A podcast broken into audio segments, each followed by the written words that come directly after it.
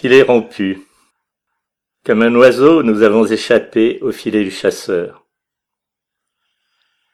La vie est difficile, elle est dure, elle ne fait pas de cadeaux.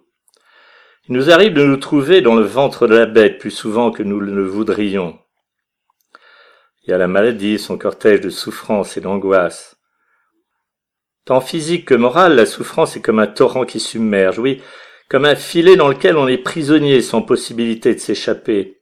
Elle submerge et paralyse la personne concernée comme tous ceux qui lui sont proches. Il y a aussi toutes les détresses, celles dont la Bible rend si souvent compte et qui se retrouvent à toutes les époques.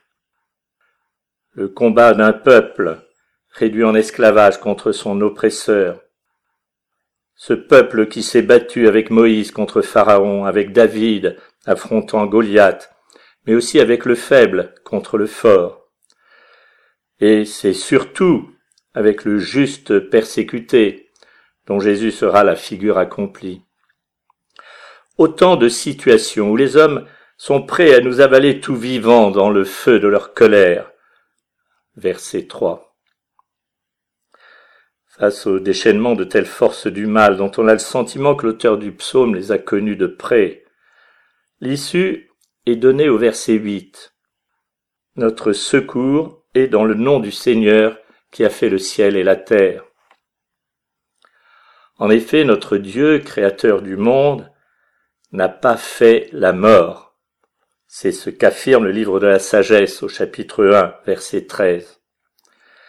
Et cette affirmation, nous avons à nous retourner, à nous convertir pour la faire nôtre. C'est ainsi que notre Dieu nous fera échapper au filet du chasseur, à ce filet qui se rompt au verset 8. Alors nous pourrons retrouver la grâce, la légèreté de l'oiseau qui reprend son envol.